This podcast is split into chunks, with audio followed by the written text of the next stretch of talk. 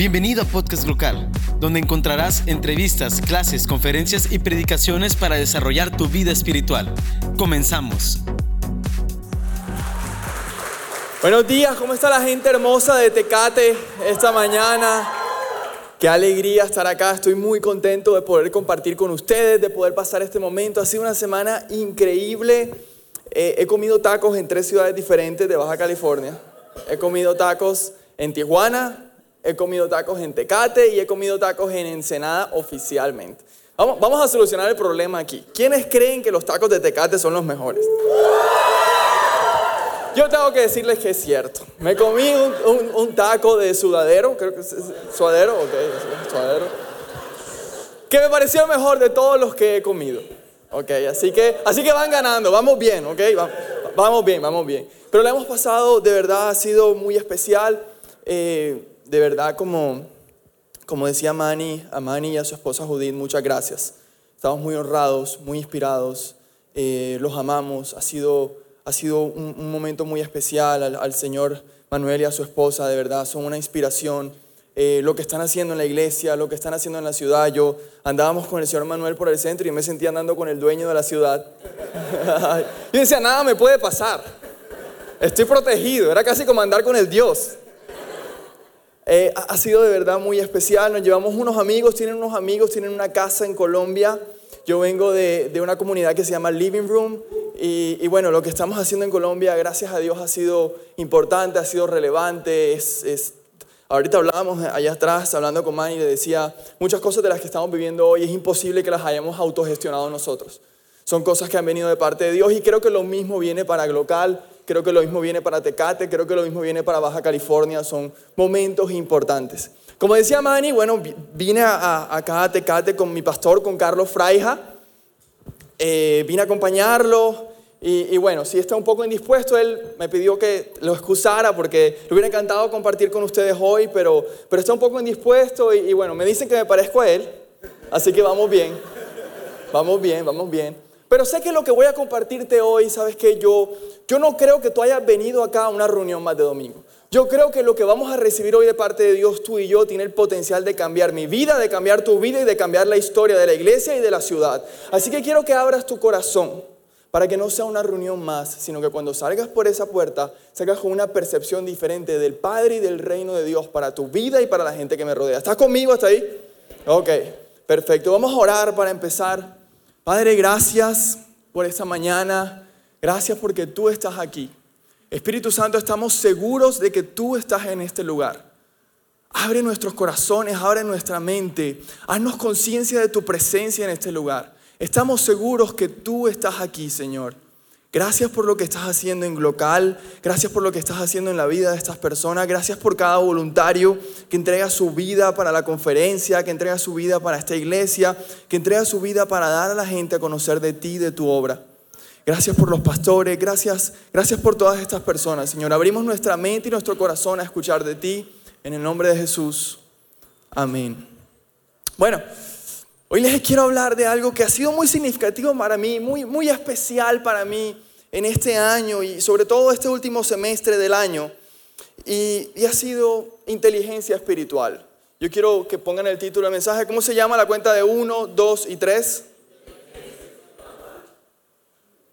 Inteligencia espiritual. Suena un poco raro, suena un poco raro, pero me vas a entender al final, ¿ok? Te lo prometo. Quédate conmigo. Resulta que estaba leyendo un día, yo, yo pues leo mucho y empecé a leer acerca de Elon Musk. ¿Alguien aquí ha escuchado acerca de Elon Musk? Lo tienen muy cerca, lo tienen aquí en Los Ángeles. Es un gran empresario. Elon Musk es el fundador de Tesla Motors, que es una compañía de carros eléctricos que ha revolucionado la industria automotriz. Lo que Tesla ha hecho en pocos años ha sido impresionante. En solo pocos años, Tesla Motors ha logrado posicionarse en el mismo nivel que marcas de carros que llevan años trabajando en la industria. De verdad es impresionante el desarrollo que este hombre ha tenido con esta empresa.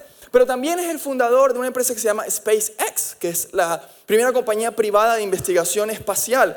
Y ha sido tanto el impacto de SpaceX que la NASA compra repuestos y partes de cohetes a SpaceX. O sea, es verdaderamente relevante lo que esta compañía está haciendo. Pero lo que más me sorprende es su tercera empresa, que se llama The Boring Company. Resulta que Una vez estaba Elon Musk en el tráfico de Los Ángeles, el cual ustedes conocen muy bien, el tráfico de Los Ángeles. Yo imagino que los hace, los hace volver casi ateos. Tú sales de un tráfico de Los Ángeles pensando si Dios existe. Y él estaba sentado en ese tráfico de Los Ángeles y empezó a imaginar cómo solucionar el problema del tráfico en las grandes ciudades.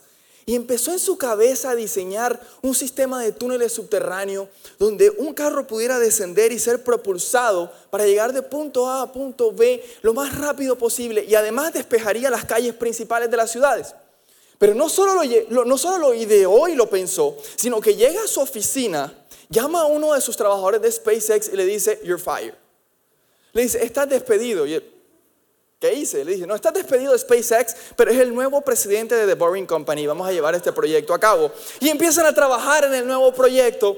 Y el año pasado, justo en noviembre del 2000, eh, perdón, a finales de noviembre, principios de diciembre del 2018, inauguraron el primer túnel prototipo aquí en Los Ángeles, debajo del parqueadero de SpaceX. Lo más sorprendente es que el reto no era solo hacer los túneles, era buscar un método donde no afectara el medio ambiente, no afectara el ruido, no trajera polvo, porque la idea es solucionar el tráfico de las grandes ciudades. Las ciudades tienen que seguir funcionando mientras se acaban los túneles. Y, y si tú buscas en YouTube, hay una entrevista que le hacen a los vecinos del parqueadero de SpaceX y les preguntan, ¿qué les parece el nuevo túnel? Y la gente dice, ¿cuál túnel? No se habían dado cuenta que había un túnel. No vieron ni camiones, no sintieron ruido, no sintieron polvo. Es impresionante de verdad lo que este hombre está llevando a cabo. Y te cuento esto porque cuando yo leo esto yo me pongo a pensar, a ver, este señor Elon Musk, no sé cómo le dicen en México, no sé si lo que voy a decir está mal, este vato, ¿está bien? ¿Está bien? Ok. Este, este señor, ¿es una grosería no? Ok, ok, voy bien, voy bien. Voy bien. Solo me escaché en suadero, solo, voy bien. Este hombre Elon Musk está sentado en el tráfico y empieza a solucionar el problema del tráfico mundial. Pero yo a veces me siento en mi oficina a solucionar mis problemas y no llego a ningún lado. No sé si a ti te ha pasado. Es como un bloqueo mental, como que tú dices, oye, pero no se te ocurre nada. Y al final terminas más estresado porque pasaste media hora tratando de solucionar lo que hiciste fue meditar más en el problema que en la solución. ¿Alguien aquí le ha pasado eso? Soy, soy, solo yo. Es como un bloqueo mental que pasa y tú no encuentras solución. Y tienes la sensación de que has llegado a una calle sin salida. ¿Quién aquí ha tenido la sensación de llegar a una calle sin salida? Pero sabes, cuando Jesús murió por ti y por mí en la cruz, nosotros inmerecidamente y por gracia hemos recibido un paquete de salvación. Ese paquete incluye muchas cosas, incluye salvación, sanidad, incluye abundancia, incluye todo lo que el reino de Dios trae para ti y para mí. Dentro de ese paquete de salvación, inmerecidamente, nosotros hemos recibido inteligencia espiritual. Vas a ver en pantalla que Pablo la define como la sabiduría y revelación que viene por el Espíritu Santo. Inteligencia espiritual. La inteligencia espiritual es esa capacidad que tú y yo tenemos de recibir inspiración divina, de recibir palabra de parte de Dios para solucionar los problemas de la vida diaria, ¿ok? Inteligencia espiritual. Entonces, tú has recibido inteligencia espiritual. Ya sabes qué significa. Aún así, ¿por qué muchas veces nos sentimos bloqueados para encontrar las soluciones a los problemas de la vida? Si hemos recibido esto de parte de Dios, porque escúchame bien, esto es importante. Tú naciste en esta tierra como humano para pensar como humano. Pero cuando naciste de nuevo, naciste de nuevo para pensar como Dios. Porque tú has recibido la mente de Cristo. Tú tienes la capacidad de recibir inspiración divina para solucionar problemas no solo en tu vida, sino en la sociedad, que revolucionen esta ciudad para siempre. Tienes en ti la capacidad. ¿Ok? Si hemos recibido este regalo, ¿por qué no siempre sucede? Alguien que me diga, ¿por qué no siempre sucede? No, no voy a pasar al frente, o sea, se pueden atrever. Sucede algo. Los pensamientos que vienen de Dios, estas ideas que vienen de Dios, siempre están por fuera de la caja. siempre van a retarte a ti, van a retar a tu familia, van a retar tu sociedad, siempre van a retar tus viejas estructuras de pensamiento, siempre, siempre. Son ideas que para que tú puedas procesarlas, tienes que usar todo el potencial creativo de tu cerebro, todo el potencial creativo. Y dicen los neurólogos que el ser humano ha recibido un potencial creativo ilimitado. Escúchame bien, tú has recibido un potencial creativo ilimitado. Dios no solo te dio espiritualmente el regalo de inteligencia espiritual, sino biológicamente puso en ti lo necesario para que tú procesaras pensamientos que requieren de una creatividad superior. El punto por qué a veces nos cuesta acceder a procesar pensamientos de parte de Dios es porque también dicen los neurólogos que a pesar de que hemos recibido un potencial creativo ilimitado, hay unos bloqueos en la mente del ser humano que impiden que se libere ese potencial creativo y puedas procesar estos pensamientos que vienen de Dios. Porque escúchame bien, tú has escuchado el término escuchar la voz de Dios, ¿cierto? Tú has escuchado gente que te ha dicho, no, yo escuché la voz de Dios, ¿cierto? ¿Alguien aquí ha escuchado ese término? Yo te soy sincero, yo lo juzgo por dentro. Yo digo, pero ¿cómo así que escuchar la voz de Dios? O sea, explícame, suena raro. O sea, eso, eso cómo es. Hasta que algún día, perdón, lo juzgaba, hasta que algún día lo entendí. Escúchame bien lo que te voy a decir. Técnicamente, técnicamente, tú no escuchas la voz de Dios. Tú procesas un pensamiento. Técnicamente, no es que hayas tenido un sueño con una revelación divina, sí lo tuviste, pero al día siguiente, técnicamente lo que hiciste fue procesar el pensamiento para acordarte de lo que habías soñado.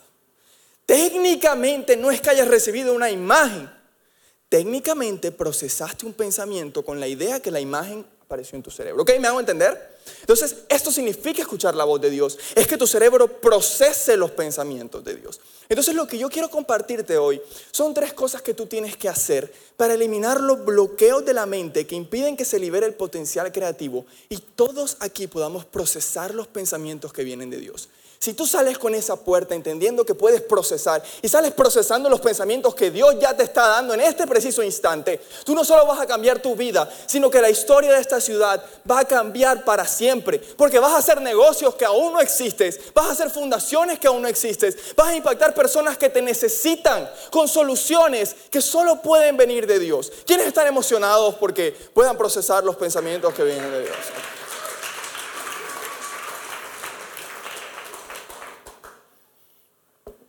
Lo primero que tienes que hacer, a leer la cuenta de tres, uno, dos y tres. Muchas gracias por tu entusiasmo, de verdad.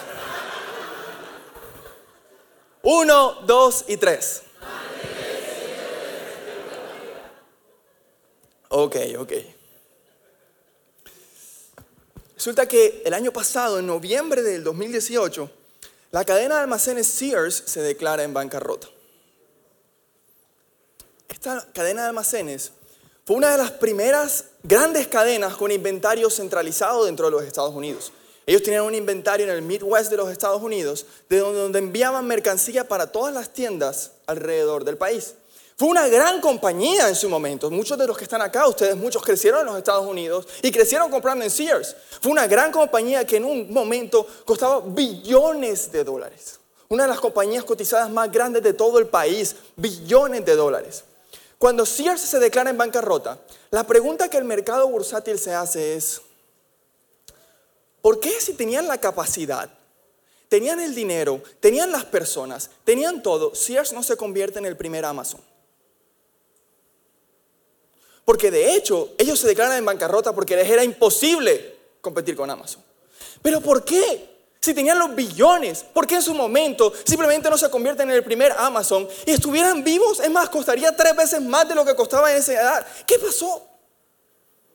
La respuesta es uno de lo que los neurólogos dicen, es uno de los bloqueos de la mente que impide que tú puedas procesar pensamientos creativos y se llama complacencia. La complacencia es un sistema autodestructivo de la mente. Y los seres humanos, esta compañía Sears, simplemente dejó de soñar más allá. Se conformaron, entraron en un estado de complacencia, dijeron hasta aquí llegamos y estamos bien. Y los seres humanos, tú y yo, tenemos la tendencia a entrar en un estado de complacencia hacia la vida. Tú crees que estás viviendo lo que te tocó vivir. Crees que estás viviendo lo que tus recursos pueden vivir, lo que tu ciudad te ofrece. Y simplemente estamos en un estado de complacencia, una zona de confort, sin creer que puedes dar más, que puedes aspirar a más.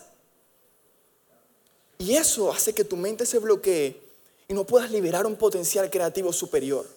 Todos somos creativos. Hoy en día, con la era de los millennials, hemos creído que solo los jóvenes que medio se visten extraño y usan Instagram son creativos. Todos somos creativos. Porque todos hemos recibido inteligencia espiritual. Pero si entras en un estado de complacencia, eso va a bloquear tu mente. Por eso hoy, hoy es un buen día para que tú conectes nuevamente con aquella promesa que dice que tu vida y mi vida es como la luz de la aurora que va en aumento hasta que el día es perfecto. Esa debe ser tu expectativa. Siempre en aumento.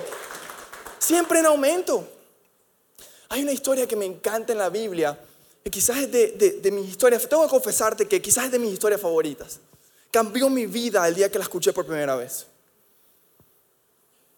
Y es la historia de Lucas 15, la historia del hijo pródigo. Dice la Biblia que hay dos hermanos y que uno de ellos le pide la herencia a su padre y se va y malgasta la herencia en un país lejano. Y cuando ya queda con poco dinero, ya se ve que está en un estado donde no tiene dinero, no tiene nada que hacer. Empieza a comer comida de cerdos y llega a su estado más bajo. Y estando en el estado más bajo, donde nunca se imaginó llegar, empieza a pensar, si tan solo llegara a casa y le dijera a mi padre que me tratara como uno de sus trabajadores, estaría mejor que aquí. Y entonces se pone en pie y empieza a meditar en el camino. Voy a decirle a mi padre cuando lo vea, Padre, he pecado contra el cielo y contra ti. Y empieza a meditar y a decir, trátame como uno de tus trabajadores, por favor. Empieza como, como a meditar en el hecho de que él no es digno del Padre. Eh, va a casa meditando en eso. Recuerda que Carlos nos hablaba de, de meditar. Se acuerda que hablaba de que tus pensamientos van asociados a la percepción de ti mismo. Entonces, él va llegando a donde el Padre meditando en una percepción de que él no merecía el padre, ni merecía ser un hijo, sino merecía ser tratado como un jornalero. Pero dice la Biblia que cuando él va llegando a casa, este es mi versículo favorito de la Biblia, lo recuerdo cada vez que abro mis ojos toda la mañana. El padre sale a su encuentro con abrazos y besos. Ese es el carácter de padre que Jesús vino a revelar. Y cuando lo encuentra, dice la Biblia que le cambia la vestidura, le cambia las sandalias y le da un anillo. Ese anillo significaba la autoridad de la casa. En ese momento le estaba diciendo, hijo, no importa lo que tú hayas hecho antes, todo lo que hay en mi casa te pertenece. Y además manda a hacer una gran fiesta para su hijo, para celebrar. Este padre, en otras palabras, en unas palabras aquí en Tecate, lo que hizo fue mandar a comprar los mejores tacos de Tecate. Y fue al centro de Tecate y cogió esos maravillosos grupos de mariachis que estaban ahí, que ayer vimos, y le dijo, venga, vamos a hacer una fiesta en mi casa. Hizo una gran fiesta. Y dice la Biblia que mientras estaba en la gran fiesta, el otro hermano estaba trabajando en el campo. Y el hermano ve la fiesta y se quiere acercar y cuando se acerca siente algo, no quiere entrar, siente envidia porque le pregunta a los trabajadores, ¿qué está pasando ahí? Y los trabajadores le dicen, es que tu hermano ha vuelto y tu padre ha decidido hacer una fiesta. Y entonces el padre sale a su encuentro. Nuevamente, el padre sale a su encuentro. Y entonces el hijo le reclama y le dice, padre, yo siempre he estado contigo y trabajando para ti, mas nunca me has dado ni siquiera un cabrito para que yo celebre con mis amigos. Pero este hermano, este hijo tuyo, malgastó todo tu dinero y tú le haces una fiesta. Y el padre le responde, hijo mío, todo, todo, ¿qué le dijo? Todo lo que tengo es tuyo mas nunca me lo has pedido. Escúchame bien. Algo tenían los hijos en común.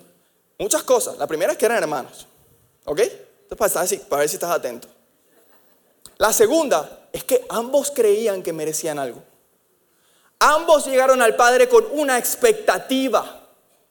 Y el Padre, porque así es Dios, les dio más, les dio todo mucho más allá de lo que ellos esperaban. Escúchame bien, Dios quiere que tú renueves hoy tu expectativa. No importa qué edad tengas, hay más para ti. Dios no te hizo hijo para dejarte igual. Si Dios te hizo hijo es para que tu vida, vaya de gloria en gloria y de gracia en gracia. Y siempre vaya en aumento. Siempre en aumento. ¿Sabes qué? Le preguntan a Elon Musk en una entrevista, le dicen, Elon, ¿cómo haces tú para mantenerte creativo? Para que tu cerebro se mantenga creando estas ideas. Y él responde, dice, porque yo no he terminado. Mi sueño es que haya una colonia de seres humanos en Marte. Escúchame bien, este señor Elon Musk es un señor multibillonario. O sea, está entre los primeros 50 de la lista Forbes de las personas más ricas del mundo. Tiene una fortuna avalada en 19.6, 20 billones de dólares casi. Si tú y yo tuviéramos ese dinero, estuviéramos retirados. retirados. Pero este señor no. Él dice, la razón por la cual mi cerebro se mantiene así, procesando pensamientos creativos, es porque no he terminado, porque mi sueño es ver una colonia de seres humanos en Marte. ¿Sabes que yo conecté con eso? Pero yo dije, yo, yo, yo, Andrés Friede, te soy sincero, mi sueño no es llevar este mundo a otro mundo.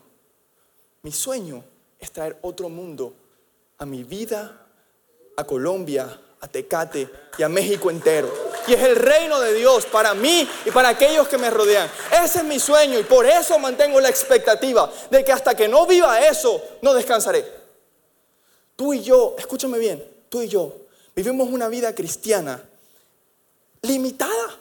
Porque nosotros tenemos la expectativa de lo que creemos que podemos pagarle al Dios por su favor. Escúchame bien, Dios quiere que tú vivas una vida que no te alcance el aliento para agradecerle. Yo sé que no me alcanzará la vida entera para darle gracias a Dios por lo que ya hizo por mí en la cruz. Y esa es la vida que está llamado a tener. Número dos, quiero que me ayudes a leerlo a la cuenta de tres. Uno, dos y tres.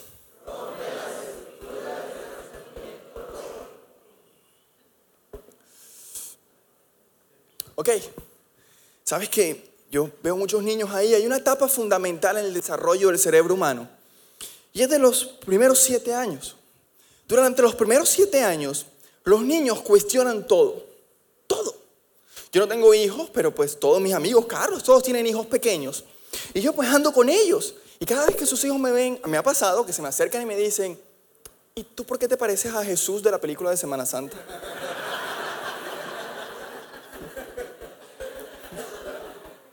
Tú por qué tienes barba? ¿Y por qué tienes pelo en la cara? ¿Y por qué mi papá no? ¿Y por qué mi mamá no?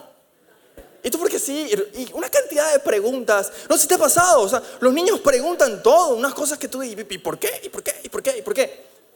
Pero los adultos, escúchame bien, a veces no entendemos lo importante que es esto. Cuando el niño está cuestionando todo, es porque está desarrollando el potencial creativo del cerebro, cuestionando todo. Y los adultos tenemos la tendencia a decirle, ¿por qué no te callas? A veces con una expresión corporal. Tú le dices, hombre niño, eso es así porque sí. No pregunte más. Y lo importante es que tú y yo algún día éramos así. Algún día tú cuestionabas todo tu alrededor. No había formado estructuras de razonamiento lógico que hoy limitan tu vida. Tú también fuiste un niño algún día. También te viste una mente abierta Algún día no teníamos estructuras de razonamiento lógico que impiden que procesemos pensamientos de Dios. Por ponerte un ejemplo, quiero quedarse la mano sincero. ¿Quiénes aquí, para lavarse los dientes, echan la pasta y mojan el cepillo antes de lavarse los dientes? Tú sabes que los odontólogos, ¿sabes odontólogos aquí? Recomiendan que tú no debes mojar el cepillo porque la pasta es más abrasiva si no le has echado agua. Pero hay una estructura de razonamiento lógico que algún día viste a tus padres, a tu hermano o a tus primos mojar el cepillo y hoy en día tú lo haces y no sabes por qué. Y así hacemos en la vida. Empiezas a crear estructuras de razonamiento lógico que se hacen bloqueos para la vida cristiana. Se hacen bloqueos para lo que Dios tiene para ti. Nosotros vivimos una vida con Dios haciendo lo que se supone que tenemos que hacer. Lo que voy a enseñarte ahora sé que te va a confrontar.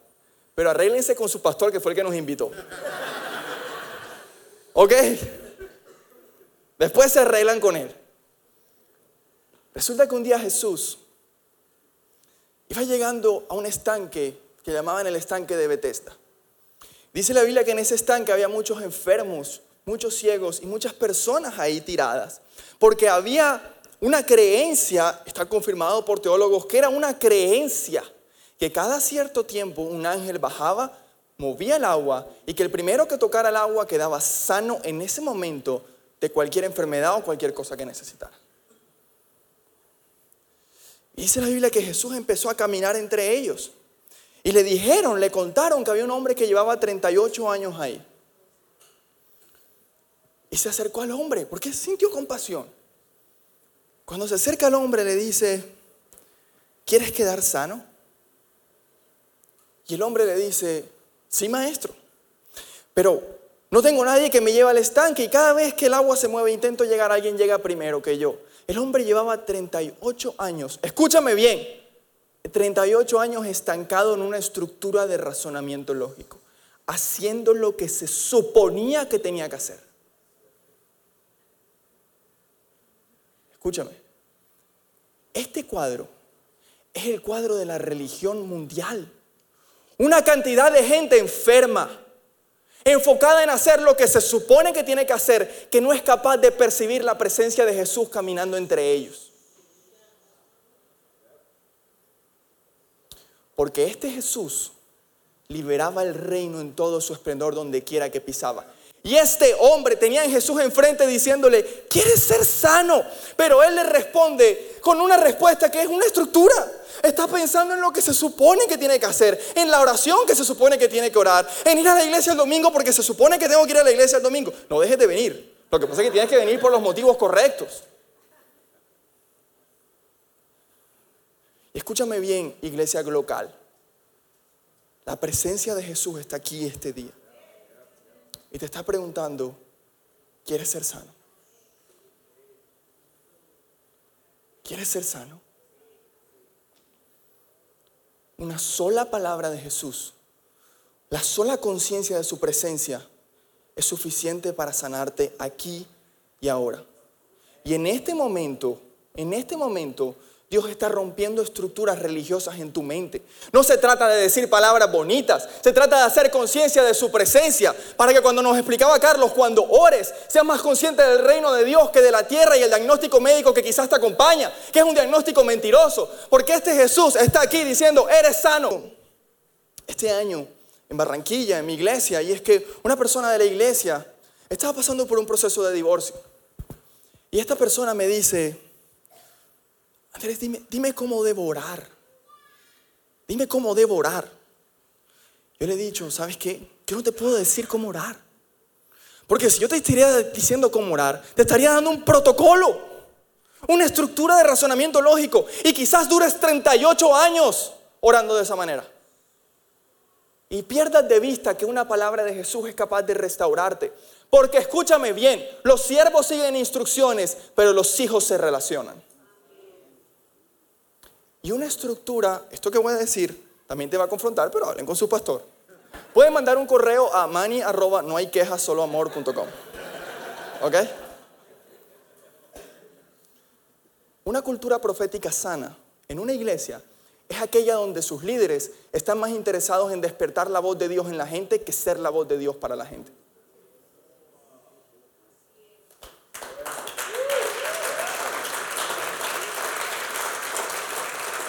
Por eso se hizo una conferencia en local.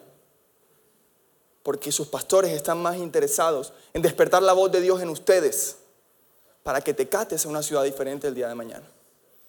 Número tres, quiero que la banda me acompañe, por favor. Quiero que me ayudes a leer la cuenta de tres. Uno, dos y tres.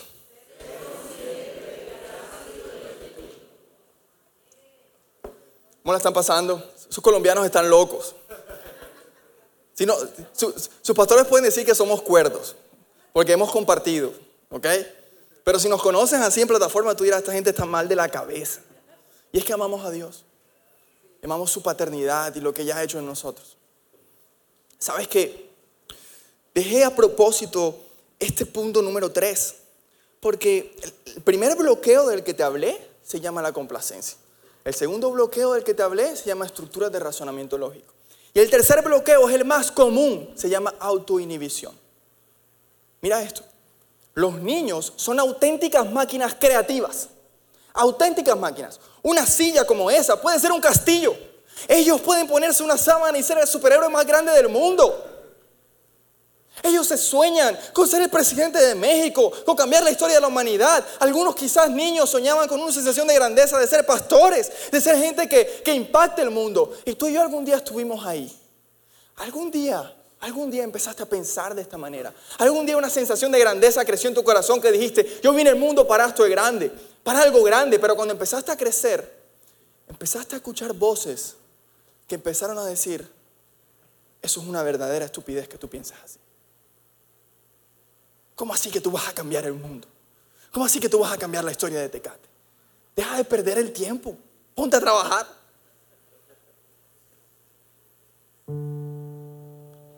¿Cómo así que algún día te vas a casar y vas a tener hijos? Nosotros no tenemos derecho a eso.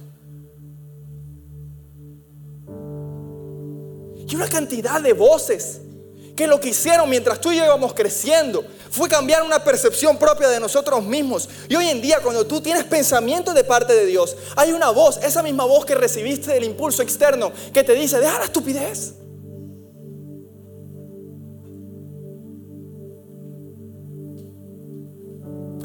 Y este pasaje me encanta y es primera de Corintios 1 del 26 al 30.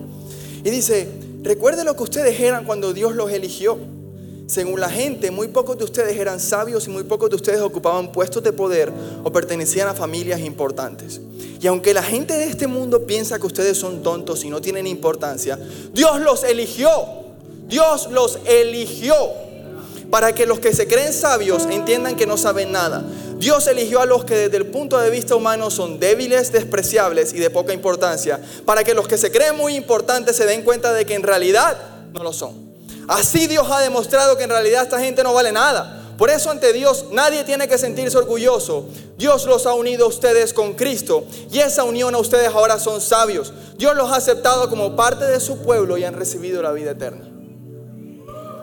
No dejes que nadie te diga que lo que estás pensando es una estupidez.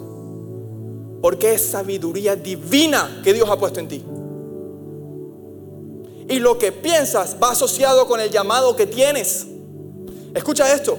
Cuando David llega a la batalla, llega a llevar comida para sus hermanos, pero David ve un gigante amedrentando al pueblo de Israel. Y David dice, yo lo voy a vencer. El único ahí que pensó como rey era David. Adivina por qué. Había sido elegido como rey.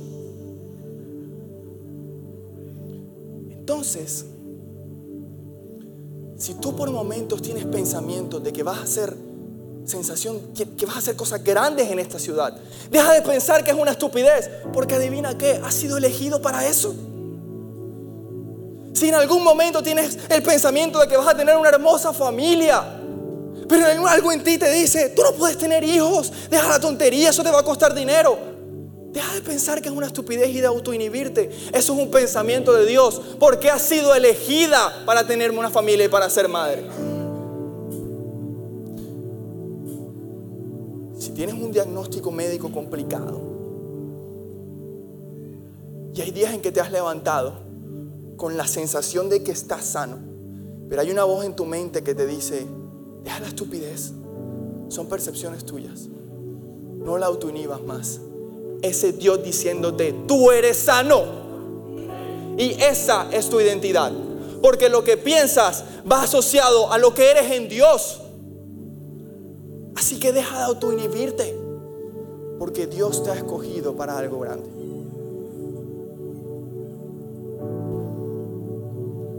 Ustedes se imaginan esta ciudad, si nada más los que estamos aquí saliéramos procesando pensamientos de Dios para solucionar los problemas que aquejan a la sociedad. Imagínense en un año cómo estaríamos hablando. Imagínense mañana, esta misma semana. Porque en una conversación puedes cambiar la vida de una persona para siempre. Yo creo que la historia de Tecate y de Glocalmas nunca será igual después de estos tres días de conferencia. Tienes que darle un fuerte aplauso a Dios por eso. Sabes que antes de irme, Quiero que te pongas en pie ahí donde estás. Porque antes de irme, de dejarlos con la banda, quiero, quiero aprovechar para decirles algo que hemos sentido de parte de Dios todos estos días que estamos aquí. Lo que te voy a decir es con mucha honra y mucho respeto a su ciudad, a ustedes. Y es bastante profético. Y esta es la promesa de la inteligencia espiritual para y Baja California. Isaías 55 del 10 al 11. Isaías 55 del 10 al 11 dice, la lluvia y la nieve descienden de los cielos y quedan en el suelo para regar la tierra.